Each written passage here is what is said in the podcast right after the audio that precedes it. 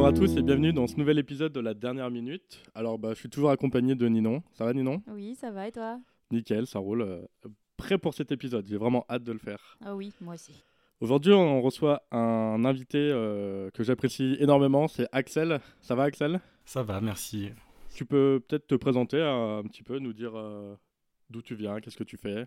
Euh, bah écoute, euh, j'ai surtout parlé, je pense, de un peu mon, rapport au cinéma. Je pense que ça a un peu commencé quand, euh, quand je suis arrivé du coup en, licence audiovisuelle. Je suis venu là-bas en fait pour surtout pour le côté son. je voulais je voulais travailler dans le son, technicien son, surtout pour la musique. Et finalement, c'était très c'était très axé cinéma. ça s'est pas très bien passé, donc ça m'a un peu ça m'a un peu dégoûté, détourné de, du cinéma. Et euh, au fil du temps, euh, bah voilà, je me suis un peu, euh, je me suis un peu remis dedans, etc. J'ai, je me suis fait une grosse liste de, de justement tous les, les, films un peu fondateurs, les, les, choses un peu obscures qu'on a pu voir à la fac. et maintenant, ça, me, ça me plaît en fait. J'aime tout ce qui est un peu, un peu étrange, un peu bizarre, des choses qui vont me sortir de mon confort, etc. Donc tu es quand même assez cinéphile, mais pas, on va dire, un cinéphile axé sur euh, vraiment des choses anciennes ou vraiment très obscures, euh, euh, du Murnau, des choses comme ça. C'est ça, ouais, ouais, des choses un peu qui sortent de l'ordinaire. Et d'ailleurs, en parlant de liste, j'ai enfin passé les 1000 films à voir dans ma liste oh, cette semaine. Bravo. Donc, euh, bah, va me falloir une deuxième vie, je pense, pour les voir. je suis exactement à 1194 films ah à voir. Ah non, t'as passé ce que. Ah oui, j'ai cru que t'avais vu genre 1000 ah, non, pas encore. Dans ta... de ta vie que tu voulais voir. Et euh, non, pas du tout. J'ai dans ma liste à voir 1194 films. Voilà. Si vous avez du temps, n'hésitez pas à me l'envoyer par la poste. du coup, pour le dernier épisode, on a parlé de La La Land et euh, la dernière minute était un peu particulière parce que c'est un film qui a un montage un peu particulier et vous êtes nombreux à avoir trouvé qu'on allait parler de Snatch, de Guy Ritchie. Oui. Qui est un film euh, que j'apprécie personnellement, et vous? Pareillement. Moi, je, moi, j'adore très très fort, plus plus. Snatch ou Guy Ritchie? Euh, Snatch, particulièrement Snatch, on va dire. Donc, on en bah, reparlera plus tard. Ouais, je pense qu'on va Ritchie, devoir parler de, de Ritchie et pas de Lionel Richie. ça n'a rien à voir. Donc je vais un petit peu décrypter la, la, dernière minute que je vous avais faite. Donc le groupe d'individus autour d'une voiture avec le coffre ouvert, bah, c'est Sol et Vinny en train de se faire arrêter par la police avec un cadavre dans le coffre dont il manque un bras. Euh, le plan d'après, donc il y avait deux hommes en voiture et le passager il caresse un chien, donc c'est Turkish et Tommy qui rentrent du camp de gitan avec le chien de Vinny qui lui est en train de se faire arrêter. Et d'ailleurs on les voit, euh, euh, Sol et Vinny qui regardent la voiture comme ça, et ils disent eh ben, c'est mon chien ça, c'est il y a un problème là. Euh, la scène d'après, c'était un fondu en noir avec un homme euh, de dos, on voit juste son crâne, et puis euh, Turkish et Tony qui, qui se parlent. En fait, l'homme de dos, c'est Doug qui est en train d'examiner le diamant qu'il cherche depuis le début du film. le diamant est enfin arrivé dans ses mains. Donc les hommes, ils discutent entre eux, et Turkish, il dit à Doug, est-ce que ça vous intéresse? Et Doug, il dit, oh oui, ça m'intéresse. Après 1h40 à l'avoir cherché, euh, contre-champ avec la caméra qui revient à sa place et le moment où il téléphone, en fait, il téléphone à son cousin Alvi à New York pour lui dire qu'il a retrouvé le diamant. Et là, on a la même succession d'images à la fin que dans le film avec le téléphone, le taxi, l'homme euh, en contre-plongée qui boit un shooter, l'avion et le passeport avec le tampon The End. C'est Alvi qui revient à Londres avec euh, la musique et le générique de, de, Snatch. Je vais vous faire travailler un peu là. Est-ce que vous pouvez me résumer Snatch? Euh, c'est l'histoire de plein de mecs euh, qui cherchent un caillou. Euh, vraiment, faut, vraiment, et genre sérieusement, c'est de le faire. Ouais, résume-le-moi, mais avec le moins de mots possible. Oh. C'est une histoire de. je parle pas du tout dans un résumé, je me lance dans des trucs pas possibles. Vas-y, Axel, à toi. Une espèce d'imbroglio de, situations bah, qui mettent en scène euh, différents, euh, différents truands à plus ou moins grande échelle, avec euh, plusieurs situations qui vont s'entrecouper, qui vont s'entremêler, avec, qui vont créer mille quiproquos en fait tout au long du film. Ça part quand même d'un diamant à récupérer, pour faire du business autour. Et en fait, ce diamant va être volé, se perdre dans les mains des mauvaises personnes, machin. Et, et, euh, et ce qu'a dit Axel après. du coup, moi, j'ai un peu réfléchi à ce que j'aurais pu répondre. et j'aurais dit c'est l'histoire d'un diamant qui trouve pas de propriétaire et d'un combat de boss qui ne se couche pas. Ah, c'est beau ça. Voilà. Putain, c'est beau. Ça fait deux semaines que je réfléchis à ça, donc je suis très fier de moi. Très joli. Donc Snatch, c'est l'histoire de Frankie qui vient de voler un énorme diamant qu'il doit livrer à Avi, un mafieux new-yorkais. En chemin, il fait escale à Londres. Il se laisse convaincre par Boris le hachoir de parier sur un combat de boxe clandestine. Il ignore évidemment qu'il s'agit d'un coup monté avec Vinny et Sol afin de récupérer le magnifique euh, petit caillou. Il y a Turkish et Tommy, eux, qui ont des problèmes avec leur boxeur. Et il y a un gitan complètement fêlé qui refuse de se coucher au quatrième round comme prévu. Et ensuite, il y a Alvi qui débarque, qui décide de récupérer euh, son diamant avec l'aide de Tony. Une légende de la cachette. Il y a Tommy, et Tony. c'est ça qui ah, ça va être compliqué, hein. va pas falloir se tromper. Donc Snatch, c'est compliqué quand même. Ouais, quand même un peu. Hein. Et derrière mon DVD, il n'y a pas de résumé de Snatch. Ah ouais, Ils ont même pas fait l'effort? Il n'y a pas du tout. Ça dit juste, euh, bah, Brad Pitt c'est un manouche frappeur, euh, Benicio del Toro c'est Frankie quatre doigts, enfin voilà, il n'y a pas trop de, de Ah ils ont même pas fait d'effort quoi. Ils sont pas trop embêtés, ouais. Très bien. Je préfère ton résumé en fait. Bon résumé. Ouais. Ils auraient pu le mettre sur la jaquette. Celui-là que j'ai inventé ou celui-là que je viens de lire celui-là que t'as inventé. Ah, merci. Celui-là que je viens de lire, il vient d'halluciner. le tien est beaucoup plus poétique, on préfère. Ouais. Merci, merci. Ils auraient pu le mettre à l'avant en mode, en mode citation de critique, machin. Ah ouais, avec mon nom en dessous. Ah ouais. Oh, J'en rêve. avec les 5 étoiles. Oh là là. Ah, tu mets 5 étoiles à Snatch Bah en tout cas, mettez-nous les 5 étoiles. Hein. Non, Snatch, j'ai pas mis 5 étoiles. J'ai mis euh, 8 sur 10, je crois, sur Sens Critique. Ce qui est, ce qui est bien. Ce qui est pas mal, c'est pas dégueu. Hein. Ouais. Donc, Snatch, c'est un film de Guy Ritchie. C'est son deuxième film qui est sorti, du coup, Snatch en 2000. Avant, il a fait Arnaque, Crime et Botanique en 98. C'est ce qu'il a fait connaître et exploser, clairement. Mais il n'a pas une carrière très très marquante quand même, euh, Guy Ritchie. À part euh, Arnaque, Crime, Botanique, Snatch, qui sont des classiques, on va dire. Il a aussi fait les deux Sherlock Holmes en 2009 et 2011 qui sont ok. Il a fait. ok. Ok, tiens. Ah, ils, sont pas, ils sont pas fous, mais c'est pas. Enfin, tu passes un bon moment. Ils sont sympas. Voilà, c'est ça. C'est... Il a aussi fait le remake en live action de Aladdin avec euh, Will Smith. Waouh. Moins ok. On est loin. Là, on est moins ok. Et surtout, et là, là, j'ai peur là. Il a annoncé euh, Hercule en live action aussi. Pour Disney Ouais. Oh. Ah punaise, et eh, ils doivent mhm. bien payer Disney. Voilà. Mhm. Donc, euh, moi j'ai peur. Bah, moi je trouve ça un peu dommage, euh, un mec qui est capable de faire Snatch, de finir à faire les live action de Disney, mais bon, après, euh, voilà. Et du coup, en prenant un peu de recul, c'est pas un si bon réalisateur que ça, Guy Ritchie.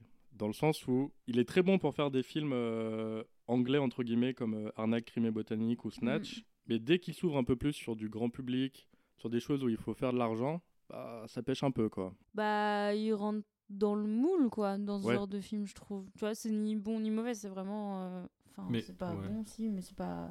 Est-ce que le genre de film de base. Enfin, c'est pas. Enfin, après, je sais pas, genre, euh, si Aladdin ça a fonctionné aux États-Unis, etc.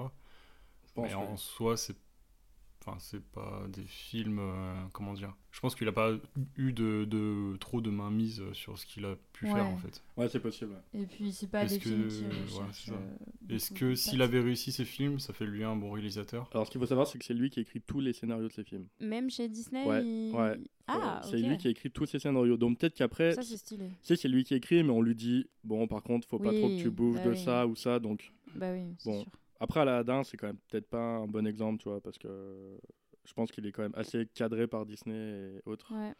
Mais au début de sa carrière, il a été comparé à Tarantino quand même. Ben oui, mais c'est. Moi, je trouve hyper compréhensible en vrai. Ah, mais de ouf. Mais euh, ça fait moins sens euh, avec les derniers films qu'il a fait. Quoi. Ouais, et Tarantino, euh, Reservoir Dogs, c'est quelle année? 91, 90 C'est son premier. Euh, c'est pas un peu plus que ça? 95, 16, non? Ah non, parce que Pulp Fiction ah est sorti en 94. C'est pas le d'Or 94, donc. Et eh oui, oui, oui. ah ouais, non, donc c'est quand même bien plus vieux. Euh, Guy Ritchie, il est surtout aussi connu pour avoir fait des publicités. Il a fait des publicités pour euh, Dior, Call of Duty, BMW. Et là, attention, j'ai le scoop de ouf que vous savez pas. Ah. Il a été marié avec Madonna. Je savais, évidemment. Évidemment, Nino, elle savait. Mais vous qui écoutez, vous ne saviez pas. Vous ne saviez pas que Guy Ritchie était marié avec Madonna. Oui, ça m'avait. Euh, je sais pas si ça m'avait plus remonté Madonna dans mon estime ou descendu Guy Ritchie de mon estime. Enfin, je sais pas trop. Il y avait eu un espèce d'équilibre qui s'était fait à ce moment-là. Mais en plus, j'ai rien contre Madonna. Enfin, c'est très cool et tout. Mais je sais pas. Euh, non. Ouais, j'ai pas mis. Euh, non. J'ai pas mis dans sa filmographie tous les films qu'il a fait avec Madonna. C'est tous c'était des gros flops. Et puis il a fait des clips, euh, je crois, pour elle. Euh, oui, oui. Ensuite, dans Snatch, on a un acteur qui est lui aussi. Il commence, c'est son début. C'est Jason Statham. Yes. Qui joue Turkish. Donc à la base, lui, il est plongeur. Voilà. Il n'est pas plongeur, il fait la vaisselle. il plonge dans des bassins. Il plonge dans des bassins et il a été. Il n'a pas fait les Jeux Olympiques, mais il a fait genre des, des jeux importants euh, en Angleterre. Ensuite, il a été mannequin pour Tommy Hilfiger et French Connection. Et ça m'a un peu fait rire parce que French Connection, ils l'ont pris parce que, je cite, Nous avons choisi Jason parce que nous voulions que notre mannequin ressemble à un homme normal. Son look est parfait pour le moment. Très masculin, mais pas trop. N'importe quoi. Ok. Ça m'a beaucoup fait rire. C'est franchement incroyable. Et euh, comme dans le film, en fait, il, bah, c'est malgré qu'il soit mannequin ou des choses comme ça, il n'arrivait pas à finir ses fins de mois. Du coup, il vendait des parfums et des bijoux contrefaits au coin des rues. Putain, j'adore. Ça va trop avec la légende de, Turkish. Du coup, il joue dans Arnaque, Crime et Botanique, c'est son premier film. Euh, donc là, bon, on le repère un peu. Snatch, boum, il explose.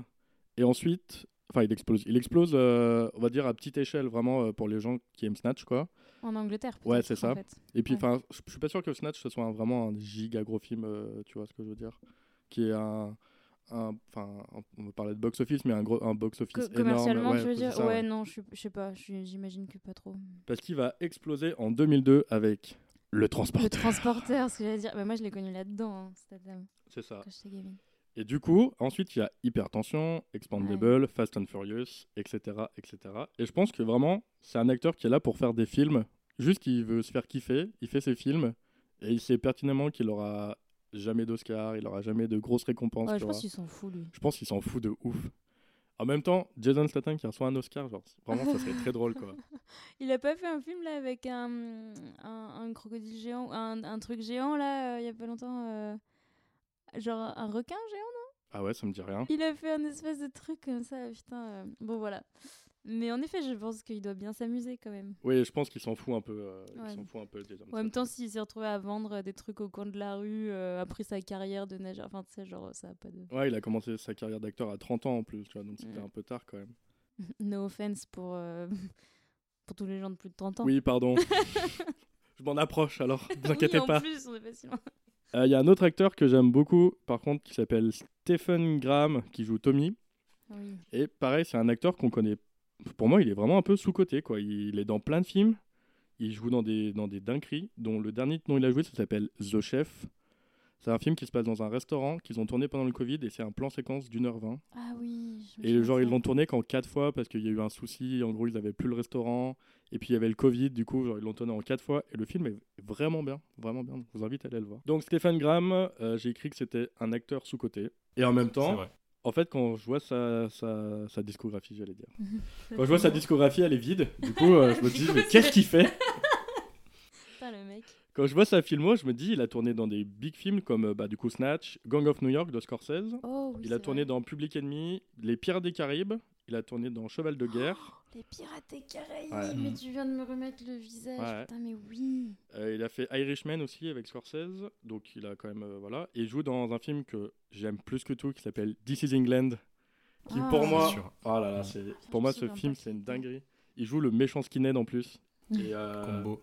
Il joue combo, ouais. Et vraiment, quand j'étais plus jeune, je voyais pas trop qui c'était cet acteur et je le détestais. quand je le voyais dans d'autres films, je me disais.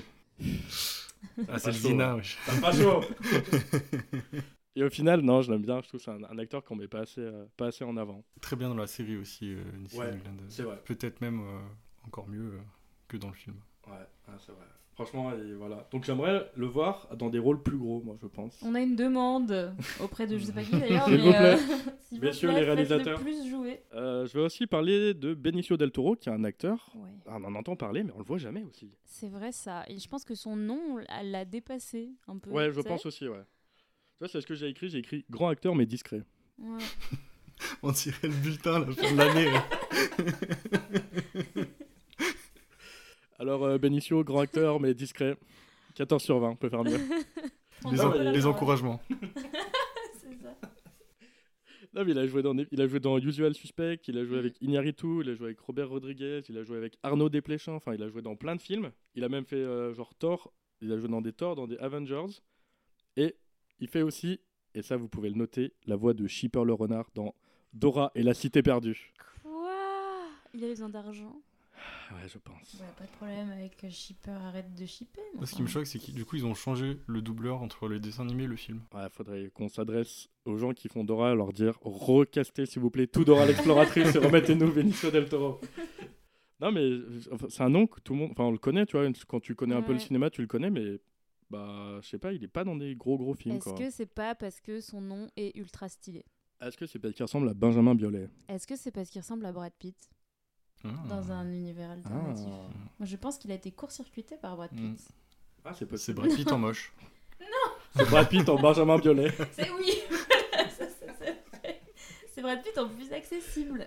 ouais, ouais, ouais, je vois. Mais euh, bon, je pense Brad Pitt, on y reviendra après. Je vais parler euh, d'un quatrième acteur qui s'appelle Vinnie Jones.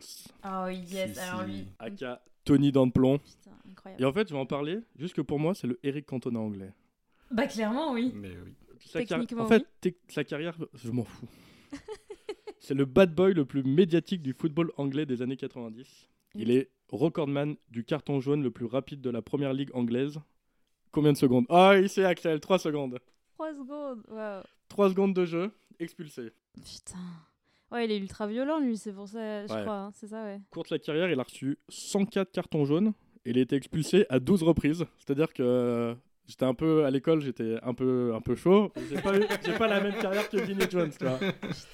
Vraiment, Vinny, il est chaud, il est chaud. Comment, comment les clubs payaient encore pour lui, genre, euh, tu vois Il devait être très bon, je sais pas, j'y connais. Bah ouais, je pense qu'il était bon en plus. Hein. Mais du coup, c'était le euh, football anglais de l'époque aussi. c'est vrai. Par exemple, sur le, donc il a joué aussi dans Arnaque, Crime et Botanique, qui sont en fait les mêmes films, on a l'impression, mais il y en a un qui est mieux que l'autre. Je vous laisse deviner. Et du coup, dans Arnaque, crime et botanique, il a été condamné à 100 heures de travaux d'intérêt généraux à cause d'une violente querelle de voisinage. Cinq ans plus tard, il se bagarre dans un avion et, euh... et voilà. Vinnie Jones, quoi, il se regarde dans un avion. Tous ses sponsors qui, qui lui coupent euh, les vivres et oh, tout. Euh, voilà. Mais il a quand même joué dans 60 secondes chrono. Mais il joue bien dans le film, je l'aime bien, il me fait rire. Mmh. Il me fait rire. Du coup, euh, j'ai préparé ma chronique avant de revoir le film et je l'attendais. Je l'attendais, ah je me disais. Son apparition. Ah, puis en plus, le, le, premier plan où il arrive, euh, il est quand même fou, quoi. Il est en train de défoncer la gueule d'un gars dans sa portière de voiture, là. Euh. T'es en mode, ah, ok. Ah, il est trop bien, franchement. J'étais en mode, vi, ni, vi, ni. J'étais au stade, quoi. Vi, ni. le, vi, le premier truc qu'il dit, du coup, c'est bonjour. Bonjour, ouais. Il décroche le téléphone de sa voiture. bonjour. Alors qu'il est en train d'éclater une tête. Oui, très C'est incroyable, Vinnie Jones. J'aime beaucoup. Bon, vous l'attendez tous. C'est le moment où j'arrête de parler de Snatch et qu'on fait un podcast spécial Brad Pitt. Ah bah non, il est pas là. Euh, Donc, euh, William Bradley Pitt est né le 18 juin 600. Non, suis pas jusqu'à là. bon, c'est quoi votre film préféré avec Brad Pitt? Bah, moi, je vais être obligé de dire Snatch. Euh, moi, je connais pas trop les films et les acteurs, du coup, je vais dire Snatch aussi. C'est le seul que, que je vois. Ok. alors, un, qui un autre, allez, un autre qui m'a beaucoup, oh, Elle va me le voler, c'est sûr. Hmm, je suis pas sûre. Non, ah, je pense pas je l'ai volé. Euh, un autre qui m'a beaucoup, beaucoup. Euh, mais toi, c'est 3 Non, mais alors 3. Ah, ça reste entre nous 3, mais pour la façade, euh, quand même, on va dire autre chose. non, en vrai, moi, Inglorious Bastard, ça m'a ah, oui. beaucoup marqué, moi, quand je l'ai découvert. Pour moi, c'est Seven. Bah, Franchement, Seven, il est incroyable. Bah, Donc là, vous voyez, ça, c'est Brad Pitt. Et là, je vous ai fait la liste de tous les bons films que je trouve où il y a Brad Pitt dedans. Bah ouais, mais ouais. Donc asseyez-vous, prenez votre carnet et c'est parti. Donc on a Thelma et Louise de Radley Scott, True Romance de Tony Scott, Entretien avec un vampire de Neil Jordan, le l'immense Seven de Fincher, L'armée des douze singes de Terry ah Gilliam, Sept ans en Tibet de Jean-Jacques Hano, voilà. Petit film, mais très très bien. Mm. Rencontre avec Joe Black de Martin Brest, euh, bah, Snatch, 3, euh, Babel de Iñárritu, euh, l'assassinat de J.C. James par le lâche Robert Redford de Andrew Dominic, Benjamin Button de Fincher encore, Burn After Reading de Cohen, euh, Inglorious Bastards comme tu as dit de Tarantino, euh, The True of Life de Terrence Malick, 12 Years a Slave, j'avais complètement oublié qui jouait là-dedans, mm. de Steve McQueen, Once Upon a Time in Hollywood de Tarantino, Ad Astra de James Gray, Bullet Train de David Leitch. Le réalisateur de Bullet Train, c'est la doublure euh, cascade de, euh, de Brad Pitt. Voilà. Quelle ascension, le mec, t'imagines? Ouais, ouais, de ouf. Euh, Babylone de Damien Chazelle, qui est le dernier film, je crois, que j'ai vu avec Brad Pitt. Brad Pitt, il aussi la, des voix. Il, il fait des voix dans Megamind le, de, de DreamWorks et dans Happy Feet. Ah ouais? Voilà, donc imaginez Brad Pitt en pingouin. il est connu pour avoir fait plein de séries TV, des pubs, etc., etc. Il y a un calcul qui a été fait et les films dans lesquels il a joué auraient rapporté 6 milliards de dollars au box-office. C'est deux fois euh, ce qu'a ramené Avatar, qui est le film qui a le plus ramené au box-office. Mais il est dans aucun des 50 films qui ont ramené le plus dans le box-office. Ah ouais, ok.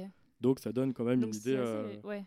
C'est assez fort du coup. Il est l'un des deux seules euh, personnes au monde à avoir l'Oscar du meilleur film et du meilleur acteur, sachant que meilleur film c'est que pour les producteurs et meilleur acteur c'est que pour les acteurs. Et c'est lequel?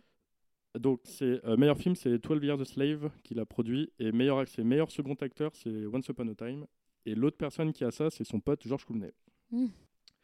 Voilà, donc le gars il est de partout, dans le cinéma, dans le vin, il a sa propre collection de meubles, euh, il fait des œuvres de charité, des fondations, c'est voilà, c'est Brad Pitt quoi, on sait pas quoi dire. Et il est né à Springfield, dans le Missouri. Voilà, c'était ma chronique sur Brad Pitt. Génial.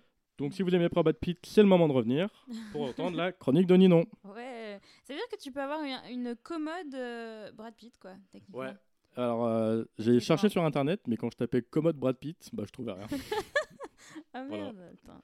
C'est con ça. Mais en fait, il y a plein de gens qui font des, des meubles. J'ai appris ça. Euh, par exemple, Jack White, euh, qui était le guitariste des White Stripes, et eh ben, il avait une entreprise de, de meubles aussi, avant. Genre, il faisait des canapés, et il glissait, son premier album a été glissé dans quelques meubles. Donc, les gens, euh, il y a des gens chez eux qui doivent avoir euh, une fortune sous leur cul, clairement. Alors, allez à mon tour de, de chanter les louanges de Brad Pitt. non, je rigole, je vais pas vous parler que de ça. Pas que. pas que. Il y a d'autres axes.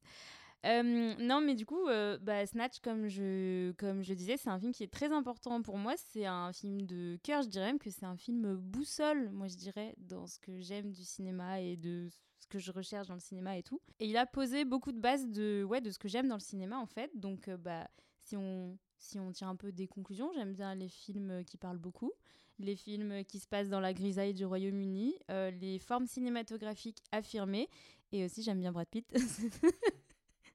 euh, on va pas se mytho, avec un rôle de gitan, c'est quand même encore mieux. Et si Brad Pitt était pas dans le film, est-ce que tu l'aimerais quand même? Oui. Vous l'avez regardé en anglais ou en français?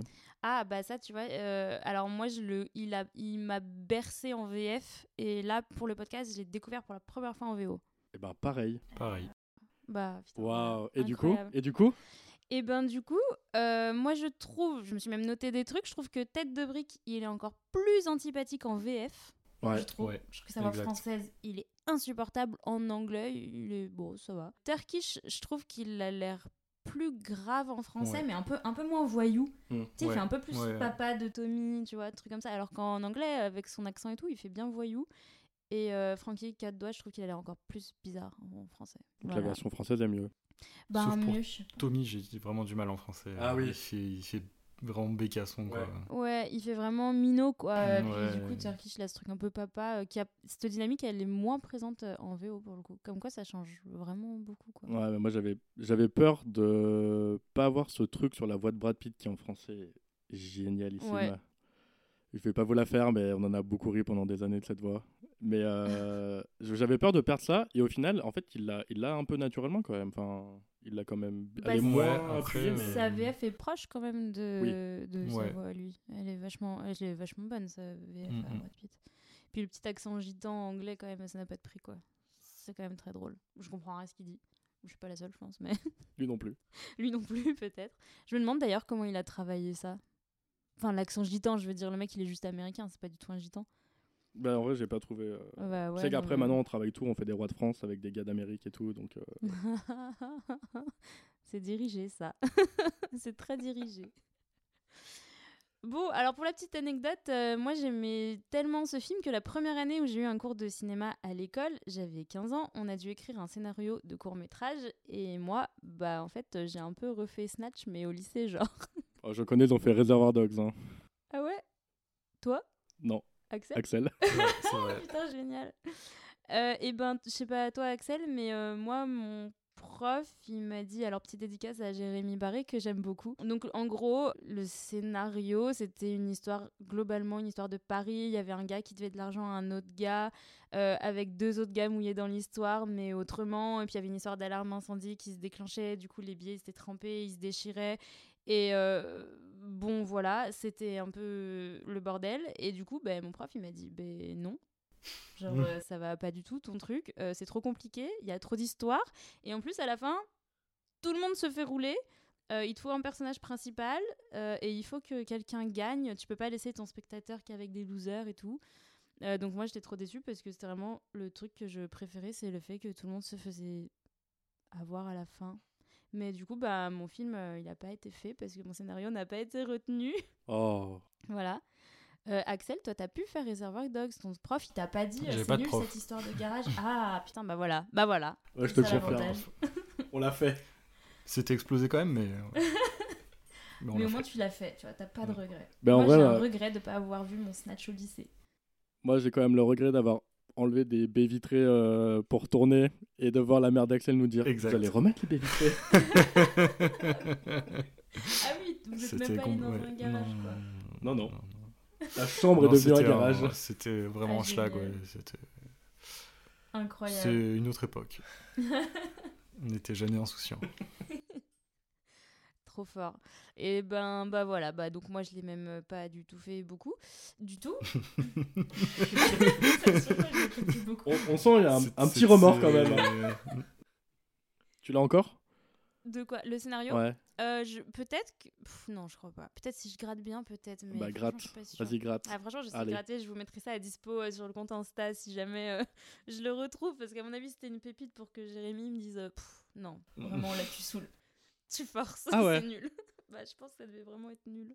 Alors, d'abord, on peut se dire que Snatch, c'est une image quand même bien anglaise. c'est quand même assez sombre. C'est très, très froid. Même dans les plans où il y a plein de soleil, l'image, elle est, elle est toute bleue. Elle est full bleue, genre c'est presque une nuit américaine. C'est assez euh, perturbant. Euh, c'est gris, il y a de la brique, il y a un accent coupé au couteau. Euh, et moi, je trouve que ça fait du bien d'entendre autre chose que l'accent américain. Et là, bah, on est sur, sur des voyous un peu british, en manteau un peu classouille, avec leurs chaussures en cuir, des petits pulls en laine, des blazers à motifs fleuris qui boivent du thé, quoi. Donc moi, je trouve que c'est des voyous qu'on a envie de, de suivre dans leurs aventures.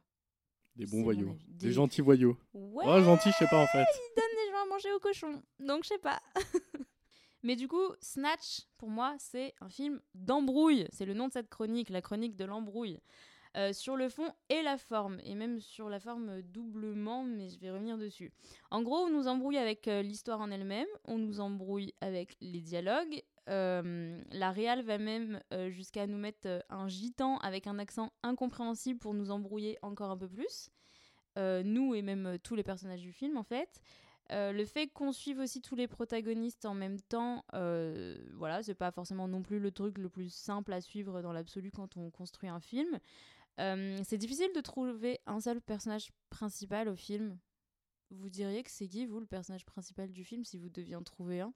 Pour moi, il n'y en a pas parce que c'est un film choral. Et ouais. Moi, si je devais peut-être vraiment chercher, j'irais peut-être sur peut-être Turkish chez Tommy. Moi, j'aurais dit Turkish chez Tommy, ouais. Est-ce que c'est pas parce que c'est les premiers qu'on voit? Peut-être que c'est les premiers convois ont fini avec eux, mais en vrai, euh, ça suffit pas vraiment à faire les principaux, c'est vraiment ce qu'on devait trouver. Alors, commençons par le début. On a une séquence d'intro où des faux rabbins, déjà ça je trouve l'idée assez drôle, euh, débarquent dans des bureaux et on les suit à travers les caméras de surveillance. Euh, donc en fait, euh, il passe d'un écran à l'autre et la caméra du film suit les moniteurs au fur et à mesure de l'avancée des hommes. Alors évidemment, cinématographiquement parlant, ça fait du coup un maximum de faux raccords parce que bah, on les voit sortir du champ, par exemple, en haut à droite de l'image et puis ils réapparaissent en bord cadre droit de l'écran suivant, par exemple. Et les raccords au cinéma, ils ont quand même un rôle qui est de permettre aux spectateurs de se situer euh, enfin de, de, situer la scène qui regarde euh, dans l'espace. Donc par exemple, grâce à un champ contre champ, quand il est fait dans les règles de l'art, on comprend du coup que les deux personnages sont face à face et si on fait des faux raccords, euh, on, on, se rend plus tout compte de qui regarde qui et tout. Donc les raccords, ça sert quand même à ça. Et là, avec ce procédé vraiment, donc le tout premier truc qu'on voit dans le film, bah, ça nous bousille tous nos, tous nos, notre rapport à l'espace. On comprend rien, où ils sont, où ils vont, comment, on comprend pas. En plus, ils se ressemblent tous. On, on, déjà, on caractérise pas bien les personnages. C'est donc déjà, ça embrouille un peu, moi je trouve. Moi, cette scène, c'est une de mes scènes préférées du film. Et elle me fait trop penser à l'ouverture de Reservoir Dogs où ils sont autour de la table là et où Tarantino il brise vraiment tous les codes et tout. Moi, elle me fait trop penser la réflexion en, le, le, revoyant. Franchement, elle marche trop bien cette scène. C'est tout bête, hein, mais ça marche trop trop bien. Ouais, mais c'est vrai. Et donc, euh, pendant qu'on suit ces rabbins, enfin ces faux rabbins du coup, spoiler alerte, euh, là encore, on a déjà quelque chose de visuellement bah, assez, chargé, comme je le disais, avec euh, bah, l'esthétique un peu euh, grisâtre et pixelisée des caméras de surveillance, les tenues des hommes aussi assez fournies, on va dire. Et par-dessus le marché, ils ont une discussion là aussi un peu farfelue sur un sujet qui, en termes d'embrouille, se positionne pas mal aussi la religion. Après, c'est des rabbins aussi. oui, c'est des rabbins, mais quand même, la religion. Et sur la religion, mais les erreurs de traduction d'un même texte qui donnent naissance à, différentes, euh, à différents cultes, du coup, différentes croyances. Donc, euh, quand même, en termes d'embrouille, moi, je trouve qu'on est assez, euh, assez high level. Ouais, pas mal. Donc, ça fait déjà beaucoup.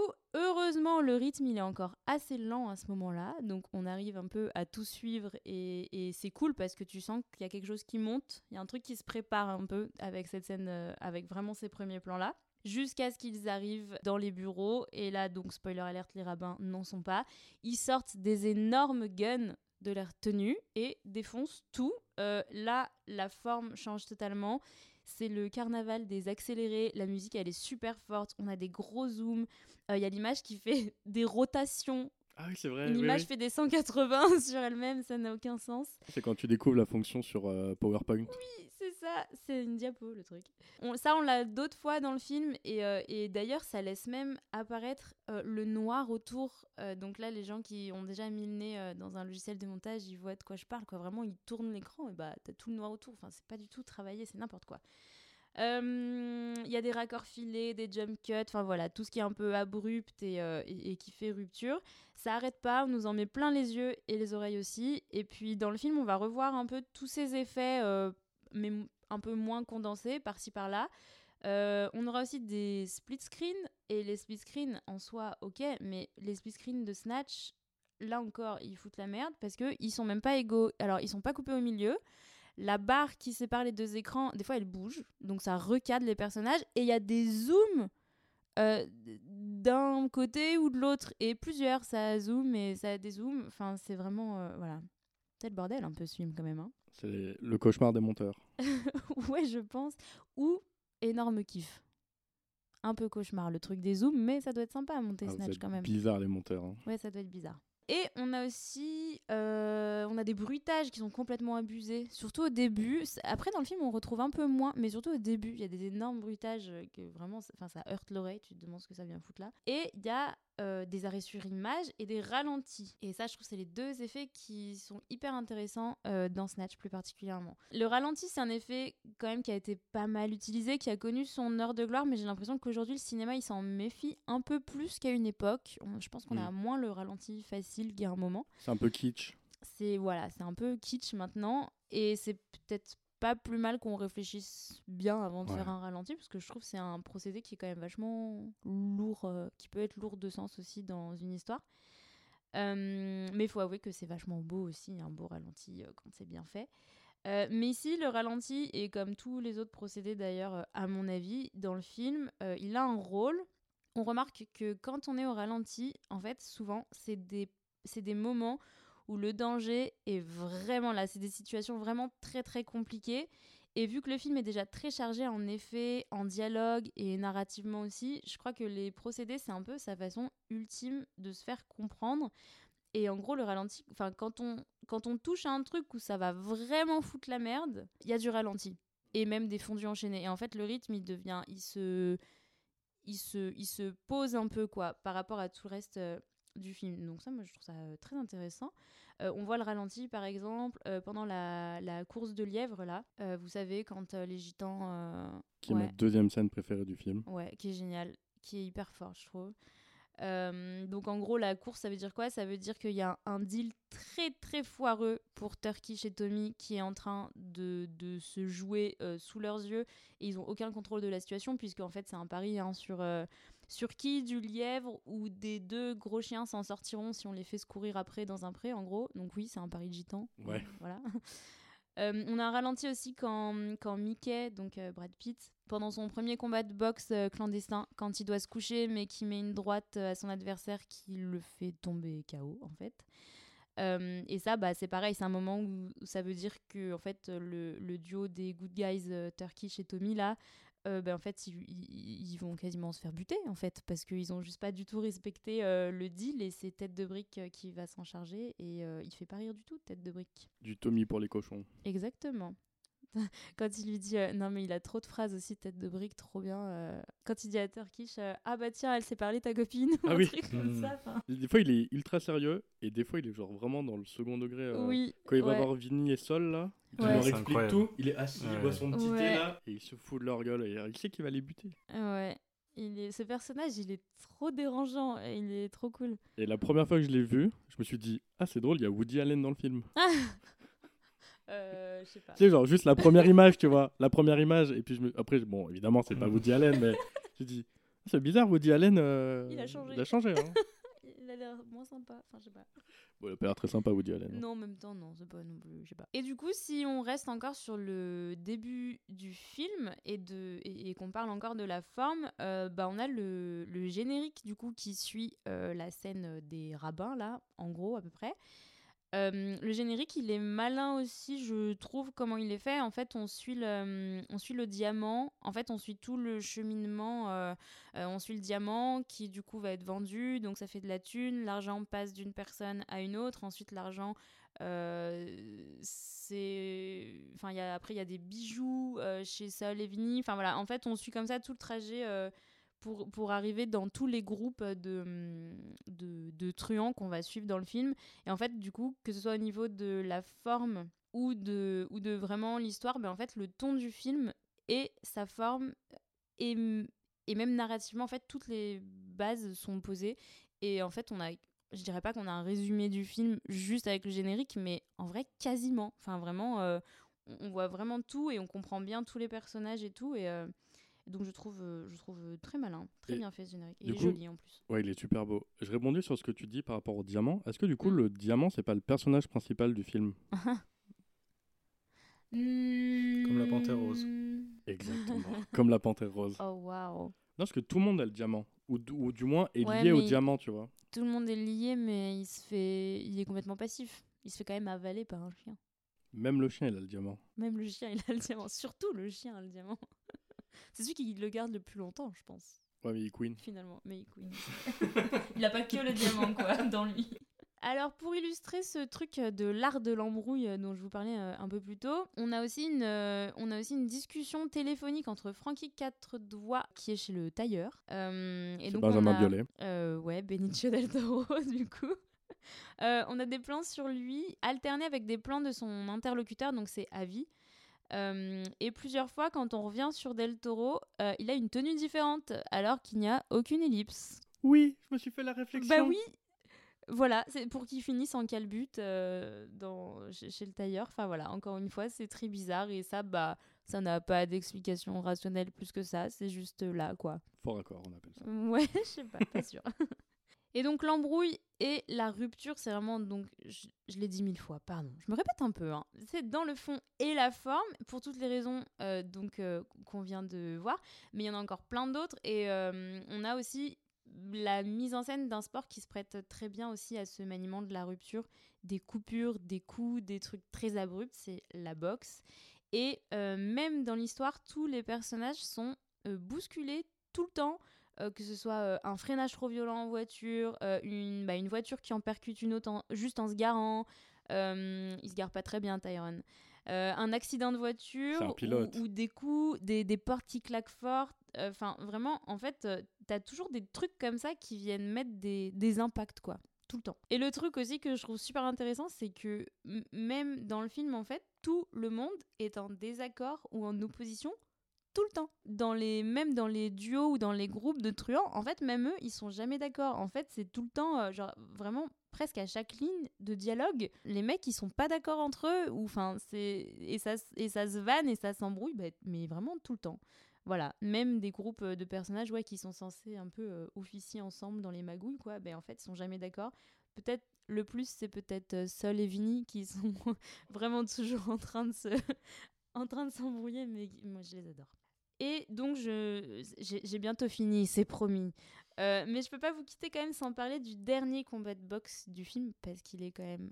Euh, troisième scène préférée de Val, c'est ça? En vrai, oui. Et la première fois que j'ai vu, je me suis dit. Mais. Quoi? Et là, en le revoyant, je me suis dit. Ah, mais c'était pas dans Fight Club ça? Ah Voilà, donc. Euh... Oh donc j'étais content de la revoir. Ah ouais c'est vrai, dans tes souvenirs, c'était Fight Club. Pour moi, c'était dans Fight Club. Parce que pour moi, cette scène qui, qui, qui carrément euh, casse un peu le rythme, enfin, différente de tout ce qu'il y a dans le film, mm. elle pourrait très bien passer dans Fight Club. Et pour, dans mon souvenir, elle n'était pas dans Snatch, tout simplement. Elle pourrait. Mais pour moi, elle est au-dessus des scènes de combat de Fight Club. Ah bah oui, évidemment. Mais... Oh, Pendant que Brad Pitt euh, se fait défoncer, parce que oui, il y a un moment un peu dans le film où il se fait défoncer, euh, c'est tout un accéléré, il y a des arrêts sur image là encore. On comprend très bien grâce à tout ça la violence du combat en fait, ça va super vite, il en prend plein la gueule. Et il y a une droite euh, qui, le, qui le sèche, et ça c'est super bien illustré par l'arrêt sur image. Euh, ça s'arrête d'un coup. Je pense que je, je fais pas de boxe, mais à mon avis, s'en prendre une dans la gueule comme ça, ça doit pouf, ça doit bien sécher comme ça. Patate de forain. Exactement. Oui, littéralement. Euh, et puis entre deux rounds, là, on a du ralenti. Quand Mickey il va s'asseoir et que Turkish lui parle et qu'il lui explique que en fait, euh, bah, tu danses comme une tentouse. Pardon, c'est les mots de la VF. Oh. C'est les mots de la VF. C'est quand même pas Deuxième moi qui cancel. oh là là. Faudra enlever ça. Non, vas-y, c'est bon. Turkish qui lui explique que, que là, il faut vraiment que, qu'il améliore euh, son, son combat parce que ça marche pas du tout et que tout le monde est en train de se rendre compte que le combat est truqué s'il se bat pas mieux que ça.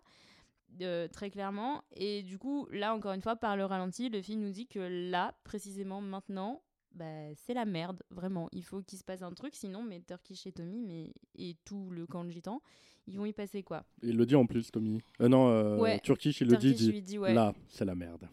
Ouais, bah ça, il le dit juste après. Ouais, sur l'arrêt sur image ouais, c'est sur l'arrêt sur image d'après, exactement. Putain, ils sont trop forts. Il vient de voir le film, avec C'est vrai. Et puis, euh, donc pendant qu'il se fait un peu euh, défoncer la tronche, on a la chute euh, super connue où il se prend une énorme droite et où il fait un vol plané et où il tombe le corps tout droit sur le sol. Et puis là, on le, avec un raccord, on le retrouve en train de, bah, de tomber dans l'eau, de couler, avec un montage alterné, donc entre lui dans l'eau en train de couler et lui sur le ring en train de, d'essayer de, de se relever, de remettre ses idées en place. Super beau plan d'ailleurs où il se voit dans l'eau, il mhm. se voit d'en dessous couché sur le ring avec l'arbitre. C'est hyper beau, ça marche trop bien. En plus, c'est hyper sombre, enfin, ça, ça, ça, marche vraiment trop bien.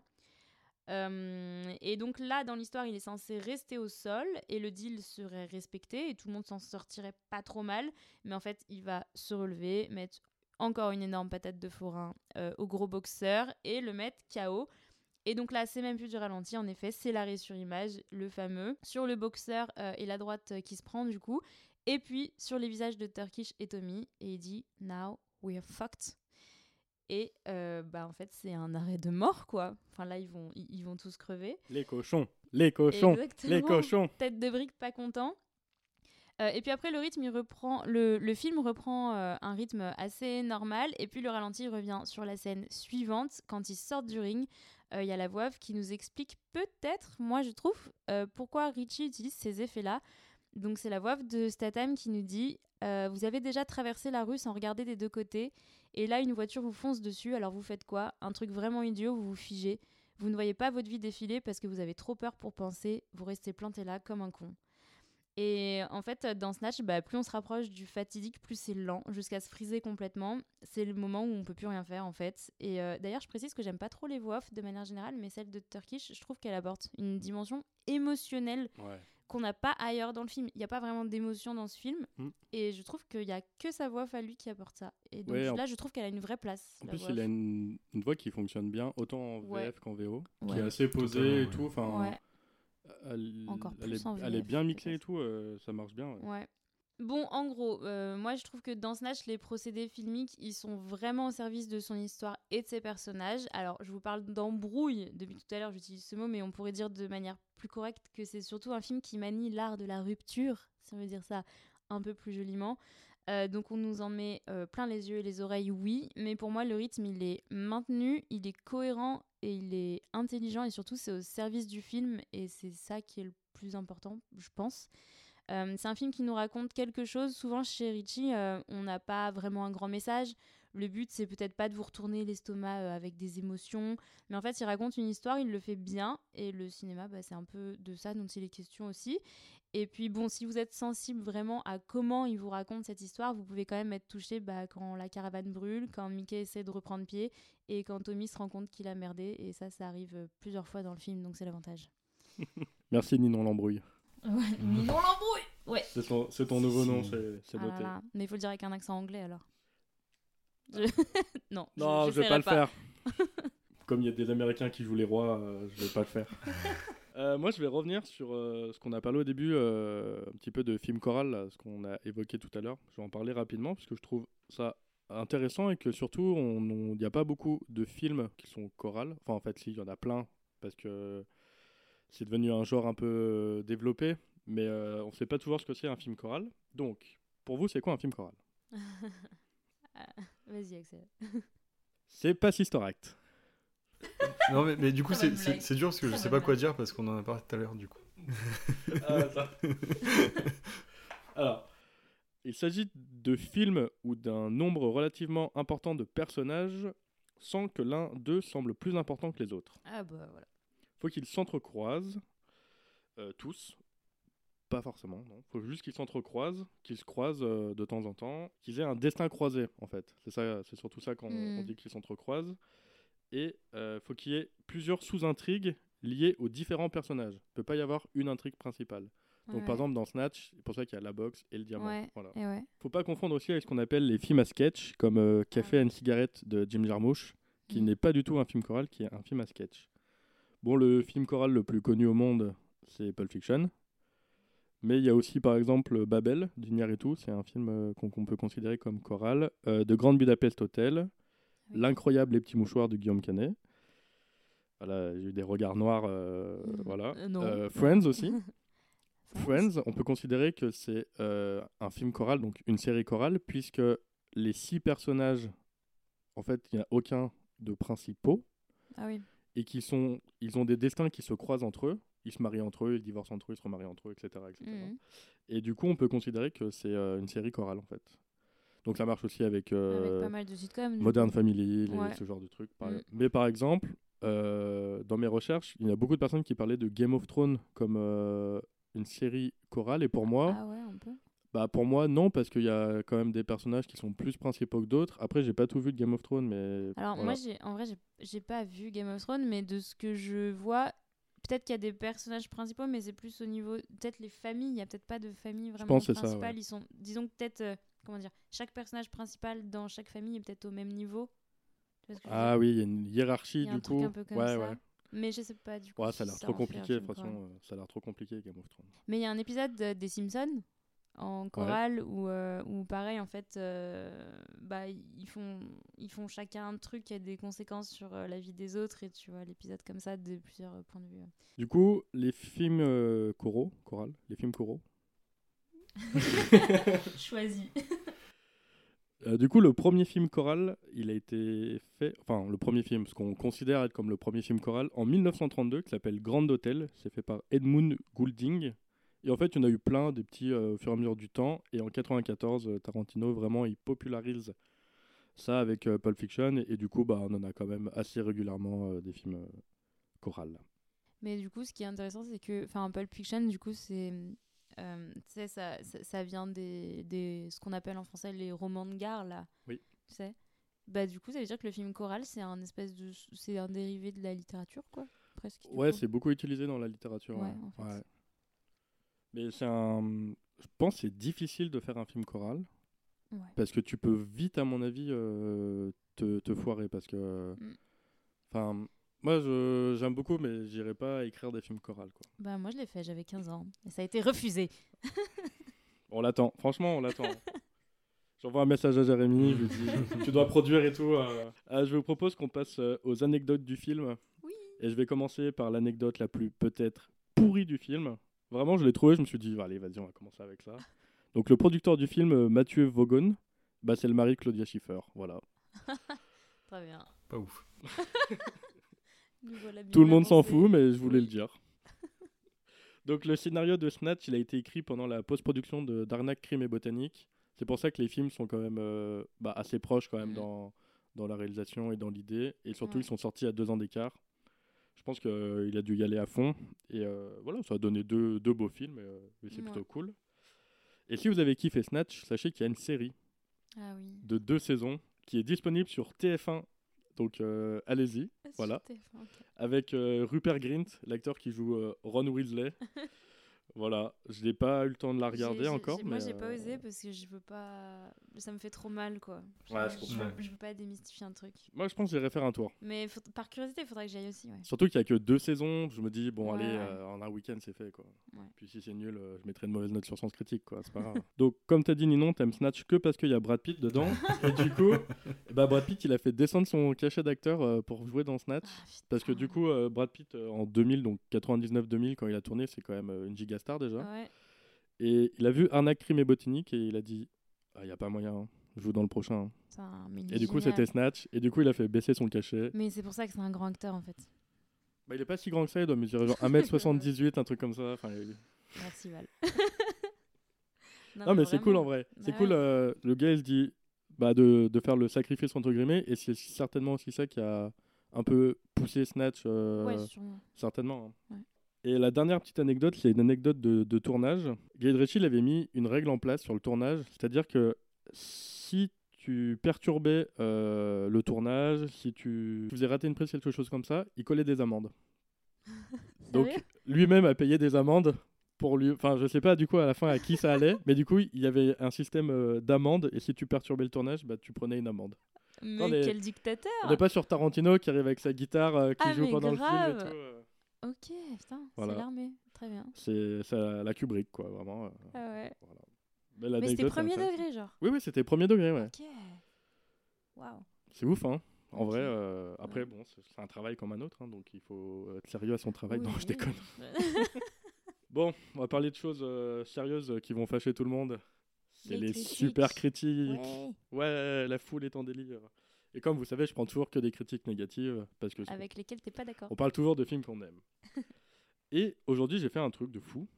J'ai trouvé une critique entière que je trouvais intéressante, donc je vais vous la dire. Donc je remercie Fabien49 sur Sens Critique d'avoir écrit cette, critique. Merci Fabien. Ça s'appelle Un film de mecs couillus qui bavardent comme des petites vieilles cocaïnomanes. Il était Ça promet. Il n'a pas aimé, hein. Donc je vous la lis et on en, on en parle après. Vas-y. Y a-t-il vraiment une histoire? Un diamant, des Anglais, de la baston et des mecs qui se font dégommer les uns après les autres. Un film d'ado bourré, parfait pour les discussions à 2 grammes dans des soirées déprimantes de puceaux pathétiques.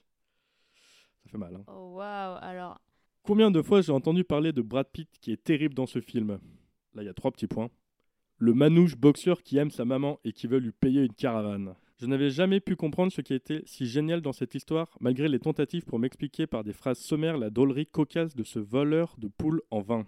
On ne comprend pas les motivations de chaque personnage et pour moi c'est le gros souci, je n'arrive pas à m'intéresser à une histoire sans m'attacher au personnage.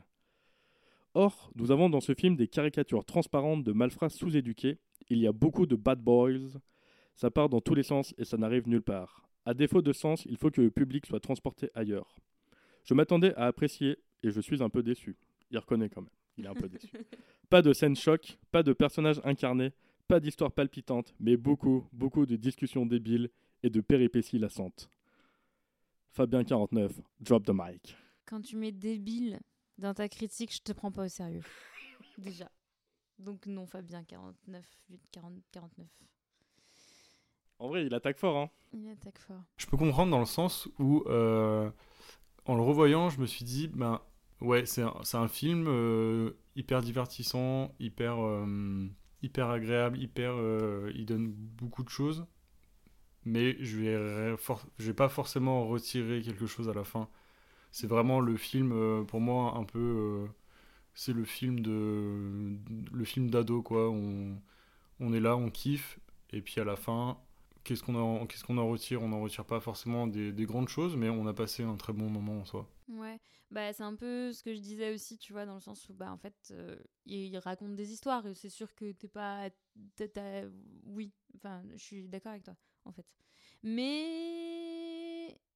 Moi, il y a quand même des moments que, j'ai, que, que je trouve assez forts, quand même, qui prennent quand même assez bien. Euh, je peux comprendre dans les grandes lignes, mais je, je trouve pas assez nuancé ce qu'il dit quand même. Enfin, euh, après, t'attacher aux personnages, ça je peux peut-être comprendre aussi parce qu'ils sont nombreux et tout, mais en vrai, euh, en vrai moi, le petit Tommy, quand il est derrière les gitans qui se prennent la tête pour savoir ce qu'ils vont faire de lui et tout, ben en vrai, non, t'es pas bien quoi. Enfin, ouais. Je peux comprendre, mais je suis pas d'accord. Ouais, les caricatures transparentes de malfrats sous-éduqués. Ah non, sous-éduqués en plus, non. Non, ça je suis pas d'accord, moi. Je trouve c'est un peu. ouais. Non, et puis autant euh, euh, Tête de brique, etc., où là c'est vraiment du, du, haut level et t'as juste envie de. Tu. tu t'as pas forcément d'attache avec eux, tu les détestes. Autant les petits malfrats, etc., style bah, Tommy, Turkish et tout. Sol et Vinny, euh je trouve qu'il y a une, une, certaine affection qui se fait pareil avec euh, euh, Tyrone, je crois. Ouais, qui conduit le taxi. Enfin, juste envie que ce soit mon strab et tout. C'est. On veut tous un Tyrone. Et puis Vinny aussi. Moi, Vinny, je le trouve trop, trop attachant avec son chien. Genre, euh, il veut trop garder le chien et tout. Enfin. Eh ben, ça tombe bien. J'ai trouvé une critique sur le chien. Ah il joue vraiment très très mal ce chien. Donc là, euh, j'ai pris la phrase telle quelle. Il y a trop de second rôle pour rien et le chien est mal employé. Il ne fait que de la figuration. Un aussi beau chien, j'aurais créé un rôle juste pour lui, ce chien. C'est vrai. Trop fort. C'est vrai qu'il a pas assez de dialogue. Bah, il couine tout le temps. Il couine tout le temps. Franchement, euh, quand même. Hein. Quand même hein. Non, mais quand même, dans l'ensemble, euh, les critiques sur Internet étaient quand même assez positives. Là, j'ai vraiment. Euh, je trouvais que la, la, critique de Fabien 49 était très puissante et qu'elle elle était euh, assez. Mais après, tu vois, dans le truc de c'est vrai qu'on n'en retire rien. Alors, oui, c'est vrai que t'es pas à chambouler et tout en sortant comme d'autres films peuvent le faire. C'est pas Titane, quoi. Ou, par exemple. Mais, mais déjà, formellement, ils tentent des trucs et bah moi je trouve que c'est important aussi dans le cinéma de enfin moi j'accroche j'attache pas mal d'importance à, la forme que ah prennent les films aussi. Et là en fait, je trouve bon ouais, ça fait peut-être juste rentrer dans le divertissement, je sais pas, mais en même temps ça te je sais pas. Et eh ben c'est drôle ce que tu dis parce que quand il est sorti Télérama, ils ont dit que c'était un délire lourdingue saturé d'effets visuels. Ben oui, c'est saturé, mmh. c'est sûr, mais euh, bon, la limite entre le lourdingue et le. Ouais. Télérama, c'est lourdingue des fois. Hein. Ouais, pour moi, lourdingue, non, carrément pas. Mais euh... enfin, je sais pas, Tarantino, ouais, on doit dire qu'il est lourdingue aussi, probablement. Oui. Ah, ouais, après, c'est vrai que c'est peut-être plus euh, à quoi on s'attend en fait quand, quand on, commence le film, quoi. Mm. C'est plus dans le sens où. Euh, enfin, je sais que moi, ça peut me le faire aussi avec euh, certaines, certaines œuvres, que ce soit enfin, voilà, musique, film, littérature ou quand on va me, je vais voir des gens qui vont me vendre le truc en mode ouais c'est génial, c'est un, un, un, pur truc et tout. Je le regarde, je suis en mode bah ouais c'est cool, mais euh, est-ce que est-ce que pour le coup il faut euh, l'encenser et le et le mettre au même niveau que des, euh, des films qui ont pu révolutionner un peu le cinéma etc. C'est ce qu'on disait quand mm. on faisait notre podcast sur la cité de la peur, cette espèce de pression sociale et qui dit que ouais c'est ça. ouais cette espèce de. On parlait de cette pression sociale qui en fait te dit bah tout le monde aime ce film donc tu es obligé de l'aimer. Et du coup, ouais, il y a un peu comme Fight Club ou des choses comme ça. Ouais. Et du coup, ouais, ça rentre un peu là-dedans. Ouais. Est-ce que vous avez des choses à rajouter sur euh, Snatch? Ah si, j'ai oublié de dire un truc. Le titre français, c'est une blague ou comment ça se passe tu raques? Tu braques ou tu raques? Je m'en souviens même plus. C'est sur. Euh, bah, c'est pas vraiment le titre, mais ouais, c'est le, la tagline là. ouais. ouais. C'est vrai. Bah, tu braques ou tu raques. Euh, ouais, non, c'est nul. J'ai pas de. Mais en plus, ça, ça ne fait référence à rien en plus. Bah oui. Bah, c'est de braque. Ouais, braque. Ouais, non. Du coup, j'ai décidé, la dernière minute, tu t'abonnes ou tu partages. Voilà. Allez. Nous aussi, on veut des titres un peu lourds. Contrairement à Arnaque, Crime et Botanique, je trouve c'est très. Ouais. C'est bien. Ah oui, oui, bah c'est plus direct, mais là, tu braques ou tu raques, ça n'a aucun sens. C'est un peu nul, ouais. Euh, Arnaque crime botanique, d'ailleurs, on n'en a pas trop parlé, mais vachement bien aussi, ouais. quand même. Ah, moi, je l'aime un peu moins, mais. Ah, moi je trouve... un peu moins accrocheur. Ouais, je trouve plus. C'est un peu un brouillon. Ouais, moi, je... ouais c'est... pour moi, c'est le brouillon de Snatch. Ouais. ouais. Mais en même temps, bah, Des fois, je il a écrit le scénario dans la foulée, donc. Euh, mm. ouais. ouais. Mais ouais, j'en retire moins de choses que Snatch. Ouais, moi aussi. Il y avait Rock'n'Rolla que j'avais bien aimé, moi aussi. Qui est vachement cool, un peu dans la même veine aussi. Qui, lui, pour le coup peut-être que tu il est peut-être plus classique et du coup là tu t'attaches vraiment aux gens, aux personnages et il fait peut-être plus d'émotions, il est peut-être un peu plus euh, là-dedans. Et aussi, moi j'avais relevé quand même que Guy Ritchie, il a pas trop la tête d'un mec qui pourrait jouer dans ses films. Il joue dans Snatch. Il, ouais, il fait des caméos, je ouais, crois. il fait des caméos. Dans ses films, mais euh, en fait, c'est noté euh, Guy Ritchie, le gars qui lit le journal. Oui, j'ai vu ça le Gars, comment je fais pour trouver un gars qui lit le journal dans Snatch? Bah, ouais. Tout le monde lit le journal dans Snatch. J'avoue. Donc j'ai essayé de le trouver, mais je l'ai pas trouvé dans le film, euh, désolé. C'est pas au moment où euh, où il y a euh, Tony qui chope le gars dans la fenêtre là, juste au début de ce plan, il y a pas. Ah ouais, peut-être. Mais ouais. Dans le bar, non? Je sais pas. C'est quand Tony fait. ah, dans le bar avec les infactis, avec, les, les, infactis, ouais. Ah peut-être. Peut-être au fond il y a un mec qui dit, je sais pas. Ouais, vraiment, le gars se cache dans ses propres films quoi. Où est Guy oui, Guy. voilà, donc on en a fini avec euh, Snatch, tu braques ou tu raques. Euh, du coup, je vous propose qu'on passe à la dernière minute du film qui sera là au mois de août. Oui. Et en août, il va faire chaud. Ah on le sait donc. Euh, on dirait une mauvaise radio. hey, août, il fait chaud. C'est très très chaud. Donc, on va parler.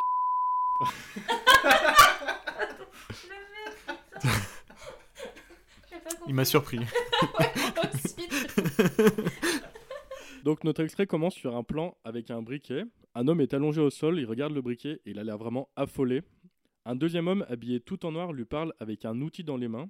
Il jette l'outil par terre et il s'en va euh, en courant sans jamais se retourner. Et vraiment l'homme qui est au sol, il lui hurle dessus. Vraiment, il lui hurle dessus. Le gars en noir, il part en voiture, dans, une voiture noire aussi, assez stylée la voiture, on va pas se mentir. Et du coup, il y a des plans sur, euh, sur lui dans la voiture qui traverse la campagne. Donc vraiment, c'est une belle campagne aussi. Et là, il y a une explosion au loin. Et là, il y a un plan rapproché euh, sur le conducteur qui est impassible. Vraiment, il a la tête figée. Fondons du film, et du coup, on a le contre-champ avec la route qu'il est en train de prendre. Et là, c'est le générique de fin. C'était Chardure jusqu'à la belle voiture. Ah, la belle ah, voiture. Ouais. Petit indice. Eh bah écoutez, si vous avez trouvé, n'hésitez pas à le mettre dans les commentaires, comme ah d'habitude. Euh, on, vous voit et à chaque fois vous nous dites euh, Est-ce que le film c'est ça? Et on vous répond Vous verrez la prochaine fois. en tout cas, bah, merci Axel d'être venu. Bah, merci à vous de, de m'avoir invité. Bah, avec grand plaisir, écoute. J'espère qu'on te reverra aussi. Bah, J'espère aussi. Même en dehors, hein, si, jamais. Bon, euh, Ninon Lambrouille, merci. Du coup, vous pouvez nous retrouver euh, sur Spotify et YouTube euh, comme d'habitude. Et je vous dis euh, au mois prochain et mettez de la crème solaire. À bientôt.